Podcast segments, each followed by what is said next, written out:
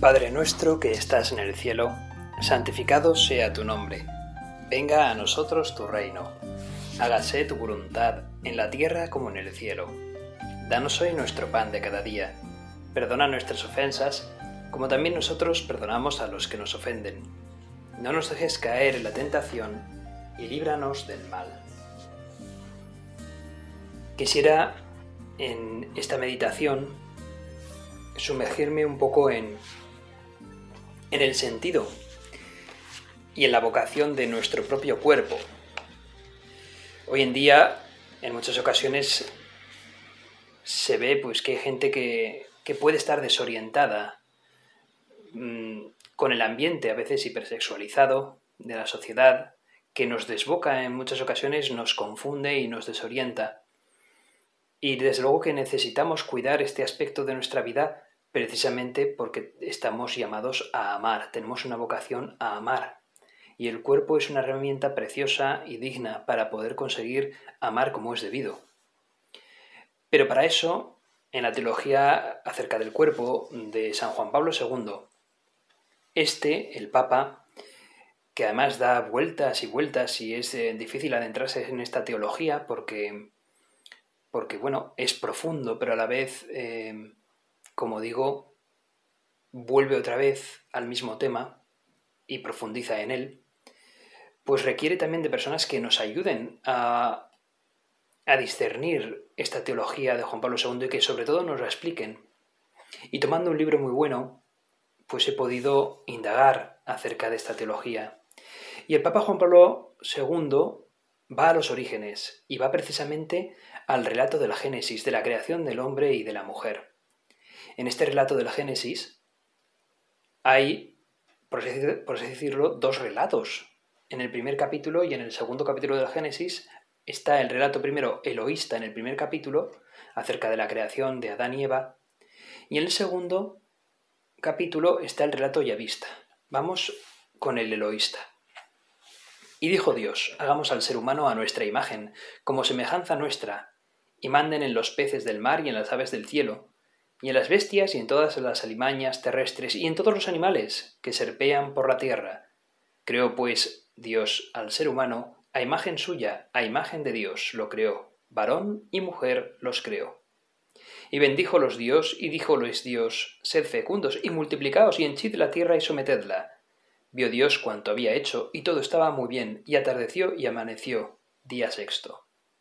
Aquí el relato eloísta, el del primer capítulo de la Génesis, y nos está diciendo lo primero que el ser humano es superior a los animales y que el ser humano ha sido creado en su división sexual masculino, masculina y femenina, y que Dios los bendice, y bendice la relación que tiene hombre y mujer, y que precisamente están llamados a ser fecundos, a multiplicar la tierra con nuevos hijos para sí mismos y para Dios, para el reino de los cielos. Veamos qué dice el relato ya vista, el del capítulo 2 de la Génesis. Dios crea al hombre en el jardín del Edén, pero luego dice Dios lo siguiente, en uno de los versículos. No es bueno que el hombre esté solo, voy a hacerle una ayuda adecuada. Y ve Dios formó del suelo todos los animales del campo y todas las aves del cielo, y los llevó ante el hombre para ver cómo los llamaba, y para que cada ser viviente tuviese el nombre que el hombre le diera. El hombre puso nombres a todos los ganados, a las aves del cielo y a todos los animales del campo, mas para el hombre no encontró una ayuda adecuada. Entonces Yahvé, Dios, hizo caer un profundo sueño sobre el hombre, el cual se durmió y le quitó una de las costillas, rellenando el vacío con carne. De la costilla que Yahvé Dios había tomado del hombre, formó una mujer y la llevó ante el hombre. Entonces éste exclamó esta vez sí que es hueso de mis huesos y carne de mi carne. Esta será llamada mujer porque del varón ha sido tomada. Por eso deja el hombre a su padre y a su madre, y se une a su mujer, y se hacen una sola carne. Estaban ambos desnudos, el hombre y su mujer, pero no se avergonzaban uno del otro. Palabra del Señor. Bueno, pues estos dos relatos, este último relato, el Yavista, aún nos dice más cosas acerca de nosotros mismos. Fíjate, cuando está Adán ha sido creado por Dios. De repente, Dios ve que Adán todavía se siente solo y crea a los animales y les pone nombre a Adán y le da un trabajo a Adán y sin embargo sigue sintiéndose solo. Aquí la palabra que se emplea en hebreo es is, que viene a significar ser humano. O sea que en realidad no es que Dios cree primero al, hombre y luego a la mujer, sino que crea primero el ser humano y luego, por así decirlo, hay una división de los sexos. No es que sea antes uno que el otro o el otro provenga del otro. Viene a significar Dios que es el ser humano, el creado por Dios, y que precisamente porque para que el hombre no esté solo, los divide en sexos porque así el hombre pues se reconoce a sí mismo. Y es que Adán se reconoce quién es en cuanto le ve a ella. Cuando Adán ve a Eva, entiende cuál es la vocación de Adán. Esta sí que es carne de mi carne y hueso de mis huesos. Ahora comprendo quién soy cuando le veo a ella. En la alteridad en ver al otro es cuando descubro que en realidad soy una persona con un cuerpo, con un sexo y que con ella me completo. Toma ya, toma ya. El hombre y la mujer se completan y descubren y descubren la vocación que Dios les da. El hombre por sí solo no puede lograr aquello para lo que está llamado a ser. Necesita de los demás. Y por eso la vocación de Adán, si estamos hechos a imagen de Dios, como nos decía el primer capítulo de Génesis, si estamos hechos a imagen de Dios, y Dios es trinitario, Dios es comunidad, significa que nosotros somos seres que necesitamos relacionarnos. Y precisamente nuestro cuerpo es una herramienta a través de la cual nos relacionamos. Nuestro cuerpo es una extensión de nosotros mismos para poder alcanzar nuestra vocación. Pues bien, y dice que eso, ¿no? Dan sentido y vocación y de repente eso, están desnudos y no les importa. Porque en realidad todavía están en el paraíso y disponen de la visión beatífica de Dios, es decir, ven las cosas desde la perspectiva de Dios. Luego veremos que está luego la caída, ¿verdad? La caída de Adán y Eva, mm, de que hacen caso al tentador, y hacen caso a la serpiente, al demonio, que les aleja de Dios y les mete la sospecha acerca de Dios como si fuese un rival y terminan por caer. Y lo que sucede después es que eh, de repente se descubren desnudos y sienten vergüenza y se tapan y entonces viene Dios y sienten miedo y entonces en vez de ser compañeros se hacen cómplices porque entonces Adán acusa a Eva, Eva acusa a la serpiente, es decir, la situación beatífica de santidad queda corrompida, entra el pecado. Esa desnudez originaria de Adán y Eva en el paraíso expresa la libertad interior que el ser humano tiene en base al significado esponsal del cuerpo. El cuerpo está llamado a unirse, a hacer alianza a entregarse al otro. Por tanto, el cuerpo tiene un significado esponsal, esponsal en cuanto a los esposos, en cuanto al matrimonio. Está libre de la coacción del cuerpo y del sexo, esa situación original de Adán y Eva en el paraíso. No sentían vergüenza porque no se veían el uno al otro como algo de dominio, sino que veían el cuerpo el uno del otro como un don, un regalo de Dios. Será con la caída cuando se vea el cuerpo de manera cosificada, como un objeto, en el que puedo servirme de él para mi propio dominio y placer personal y por lo tanto es cuando viene la vergüenza. No quiero que me vean así. Yo no quiero ser objeto de nadie, yo no estoy hecho para eso. Yo estoy hecho para amar, para la entrega. Por lo tanto, no es el cuerpo o el sexo lo que provoca la vergüenza, sino la visión del hombre caído, que no consigue ver en la desnudez lo que Dios ve. Solo en el estado de gracia permanente en el cielo seremos capaces de ver de ese modo como Dios ve, sin pretensión de dominio alguno, sino con libre coacción, con libertad, sin coacción quiero decir, con libertad interior. Pretender ver en este mundo ya caído a una persona desnuda, con la visión de Dios, es falso. Por lo tanto, es falsa la pretensión del nudismo o naturalismo, de pretender ver al otro desnudo y no sentir más que puro amor. No es así, es ingenuo, es, un fracaso ingenuo. Hemos de partir con la humildad de que ya somos un hombre hombres y mujeres caídos y que tenemos concupiscencia como decía ya Platón y Aristóteles, que no eran cristianos siquiera ni ya habían llegado a esto con su filosofía, fijaos. Y tenemos que partir desde la humildad, que ojo, la humildad es andar en la verdad, como decía Santa Teresa de Ávila. Pues tenemos que ser lo suficientemente humildes para comprender que nos es imposible ver al otro desnudo y pues no tener ningún tipo nunca de tentación alguna. Es falso, es falso, porque somos hombres caídos y por lo tanto tenemos concupiscencia y la tenemos incluso después del bautismo, cuando se nos ha perdonado el pecado original. Sin embargo, eh, aunque se nos perdone el pecado original, no dejamos de ser personas que tienen algún sentido roto en algún momento, ¿no? En algún sentido, pues dañado, más que roto, dañado, dañado, ¿no? Y por los que tenemos los sentidos dañados, necesitamos una buena protección, una buena herramienta. Y esa herramienta es el pudor. El pudor es un concepto complejo, la verdad, porque en principio el pudor se origina a partir de la vergüenza es una reacción natural al hecho de que, no, de que hemos perdido la visión beatífica. Es natural tener, o sea, la reacción natural a esa pérdida de visión es la vergüenza y la reacción a esa vergüenza es el pudor.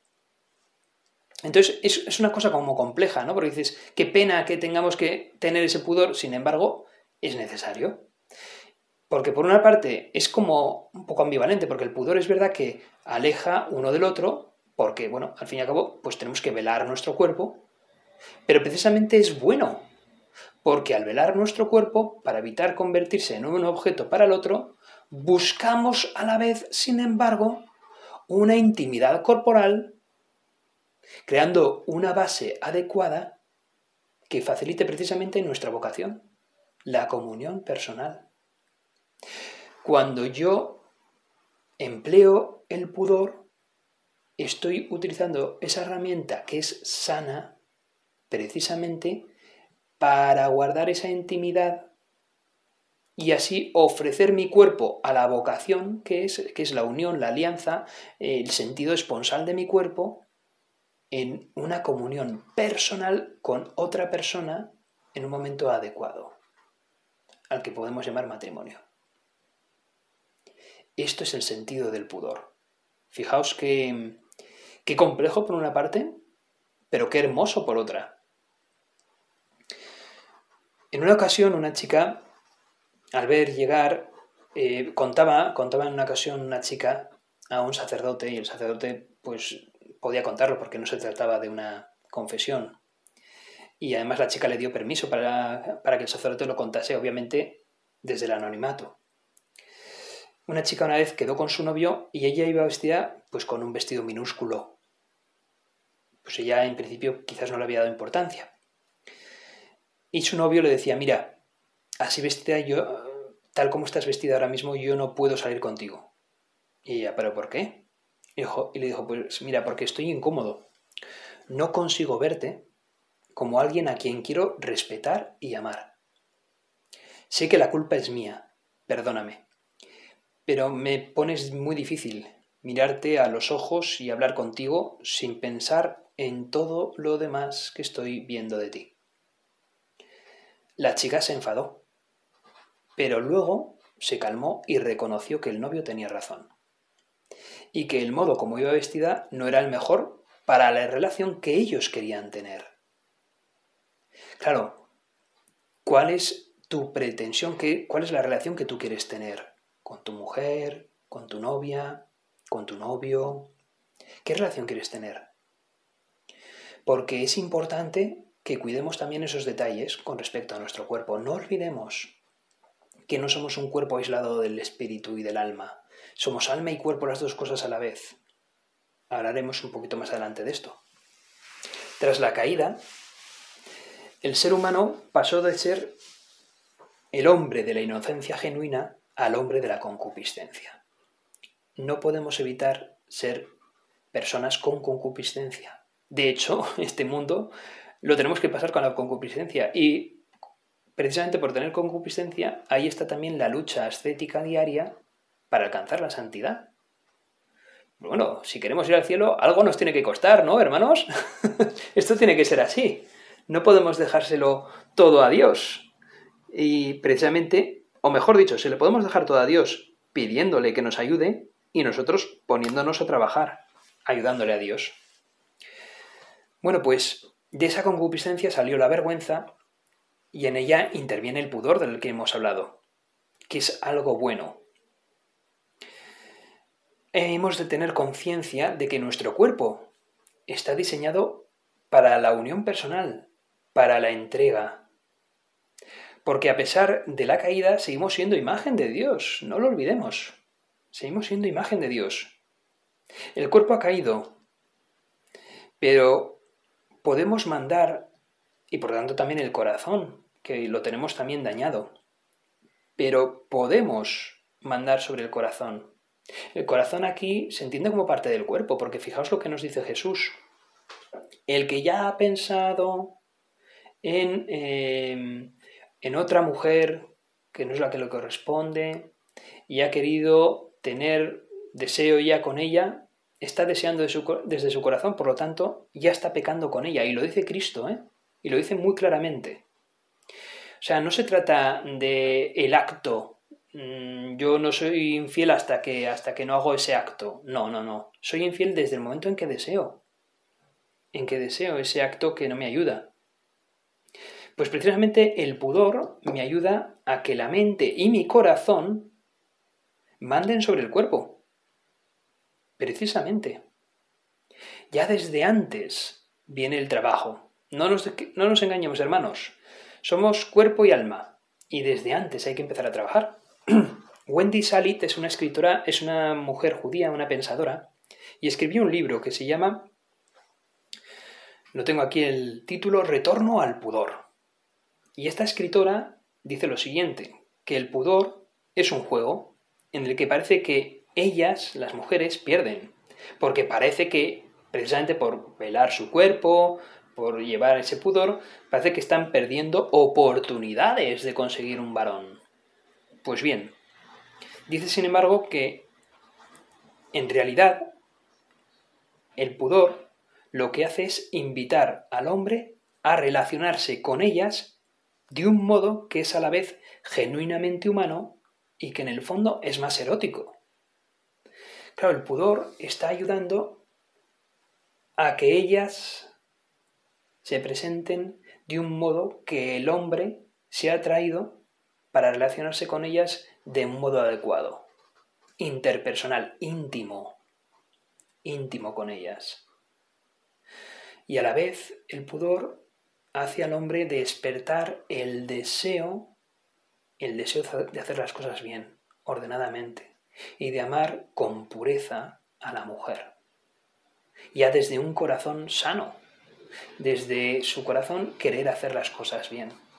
En realidad, esto es hermoso y es, es hay que trabajarlo y hay que pedírselo al Señor, clarísimamente.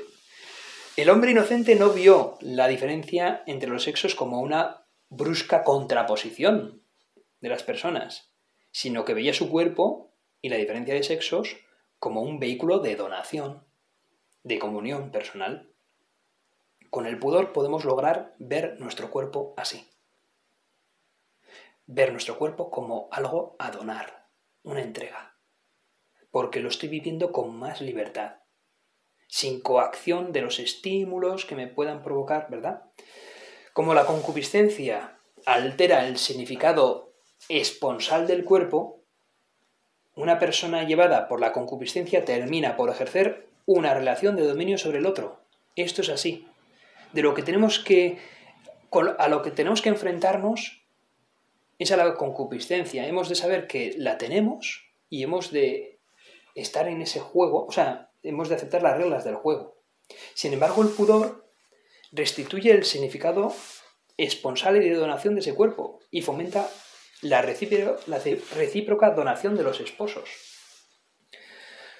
Por esta razón, nunca debo mirar a ninguna mujer, ni siquiera a mi propia mujer, desde el deseo de la concupiscencia, reduciéndola a un objeto de mi propia satisfacción sexual, sino buscar esa unión con mi mujer que me dirige a eso, al amor gratuito de Dios y la entrega de Dios a la humanidad.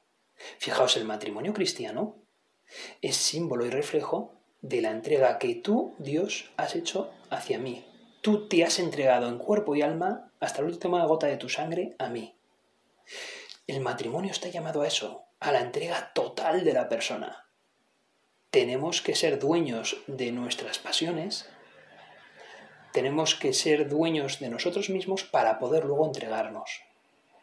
Ahí está el sacrificio por el otro, ahí está el amor. Por lo tanto, la Iglesia no juzga el corazón humano como algo malo, sino que anima a tener control sobre la concupiscencia y a que el corazón humano descubra su propia dignidad, la propia dignidad del sexo y del cuerpo. El cristianismo no rechaza el cuerpo y el sexo, es más, lo dignifican. Si algo dice es que es algo buenísimo y precioso ante los ojos de Dios qué bien, ¿no? Que uno tenga cuerpo, qué bien que uno tenga sexo y qué bien que uno pueda unirse adecuadamente a su esposo, a su esposa. Pero la Iglesia insiste en eso, en las adecuadas, herramientas. Hemos hablado del pudor y con ello viene también el dominio de nosotros mismos, la, la abstinencia, viene también todo eso que está ordenado a la virtud de la templanza. La virtud de la templanza es lo más sublime. ¿Por qué? Porque en realidad el dominio de sí pues es una contención, puede ser visto como algo negativo, pero la templanza es algo súper positivo. Y precisamente el dominio de nosotros mismos está para orientarnos a la templanza. ¿Y la templanza por qué se ve en algo positivo? Porque la templanza es una virtud que nos reorienta, nos rectifica la intención. Sentir, tener afectos es algo bueno, eh, por sí es algo bueno, simplemente tenemos que reorientarlos hacia el bien. Eso es lo que consigue hacer la templanza de nosotros. Y para eso necesitamos abstinencia, dominio de nosotros mismos, continencia, pudor. Y luego, por supuesto, entregarnos en el momento adecuado, claro está. ¿no? Qué bueno es que, que el esposo y la esposa sepan entregarse en el momento adecuado el uno al otro en esa relación íntima interpersonal que es exclusiva para ellos y que, y que ahí está Dios bendiciéndoles, ¿no? En ese lecho conyugal. Qué preciosidad. Porque de ahí precisamente es que fijaos del amor humano entre un hombre y una mujer es tan fructuoso que nace una nueva criatura de Dios, un nuevo niño, una nueva niña. Fijaos si eso no es algo hermoso y algo que solamente el ser humano puede hacer que es cooperar con Dios en la creación y en el reino de Dios, dando nuevos hijos al reino de Dios, para que esas nuevas criaturas puedan disfrutar del gozo de estar en el cielo un día. Fijaos qué bendición tan grande Dios nos ha dado a los seres humanos para esto. Fijaos, los avances científicos sobre la investigación del cuerpo humano pueden ayudar a descubrir la vocación de la comunión del cuerpo, si se tiene en cuenta que éste va unido al espíritu de la persona. Y es lo que decíamos antes. Ahora ya lo o sea, lo, lo defino definitivamente. Somos una unión hipostática. ¿Y qué es eso? ¿Qué palabra tan, qué, expresión tan rara es esta, no? Si es que los teólogos a veces andamos con unas como teólogos, los filósofos, y no puedo decir que sea teólogo ni mucho menos, pero unión hipostática viene a decir que somos la unión de cuerpo y alma en una misma persona. Es decir, que nuestro cuerpo no va por un lado y nuestra alma va por otro, sino que precisamente vamos bien cuando unimos nuestro cuerpo y nuestra alma. Por eso tenemos que tener una pedagogía del cuerpo y nuestras manifestaciones afectivas tienen que estar conformes al orden moral y conformes a la dignidad de la persona y conformes también a la entrega esponsal de mi propio cuerpo. Por eso tiene sentido también la entrega esponsal del cuerpo de las monjas, de los monjes, de los sacerdotes, que precisamente se entregan esponsalmente al reino de, Dios. Se hacen eunucos por el reino de Dios. Tiene ese sentido también. Y obviamente reciben el don de Dios para ello. Pues, pues no todo el mundo está llamado a eso. Y menos mal, porque si no, a ver cómo salen más hijos del mundo. Yo, yo no hubiese salido de no ser por el amor entre mis padres, bendecido por Dios y santificado. Un amor, matrimonio entre un hombre y una mujer, un amor que es nada menos que santo. Fijaos, es que, fijaos qué llamada de santidad la del matrimonio, qué preciosidad. Bueno, pues el significado profundo del cuerpo humano es la entrega esponsal. Cuando se desnuda un cuerpo, en realidad el desnudarse significa entregarse en su dignidad. Entonces, claro, no se pueden entregar los cuerpos desnudos a fines fuera de su ámbito, que es la entrega interpersonal en un matrimonio. Aún puede verse eh, como, con dignidad el cuerpo humano una escultura desnuda, ¿no? Se puede ver cierto arte, ¿no? Y puede conservarse cierta dignidad. Pero yendo más allá, a fines menos loables, como pueden ser los publicitarios, y aún peor, la pornovisión, los pornográficos, pues entonces se está haciendo una apropiación pública de la dignidad de ese cuerpo, que en realidad está llamada a una relación personal, de persona a persona, no una relación pública en la que el público se hace dueño de ese pudor que tendría que ser exclusivo de, de la persona. Por lo tanto, no se dignifica, no, al contrario, se quita la dignidad ese ser humano que queda expuesto públicamente desnudo. Por eso la templanza nos reorienta a, tener una rectitud de intención. Es hermoso ver esto. El mundo en el que vivimos está necesitado de afecto, pero nuestro dominio de la concupiscencia es la respuesta adecuada a ese afecto. Solo cuando somos dueños de nuestros actos somos entonces libres para entregarnos a los demás hermanos. Empleamos el pudor como herramienta adecuada para amar y ser amado, no para poseer a otro. Por eso nos da ánimo para entregarnos respetando la dignidad y la intimidad de quien tenemos enfrente. Vamos a pedir a todos los santos que nos ayuden con esta labor. Pero quizás en especial vamos a pedirle a la más santa de todos, a la Virgen María, que estoy convencido que sería dueña, pudorosa y sencilla a la vez, con una templanza sublime, exquisita, en entrega a su propia vocación como Madre de Dios, como esposa de San José, como, como, como, como Madre de la Iglesia y Madre de todos nosotros, que nos enseñe, que interceda por nosotros, para que Dios nos conceda los dones adecuados y sobre todo nos enseñe a nosotros a saber manejar esto durante nuestra vida. La verdad es que nadie dijo que esto fuese fácil, pero sin embargo, ¿no os parece, hermanos, que es un reto precioso?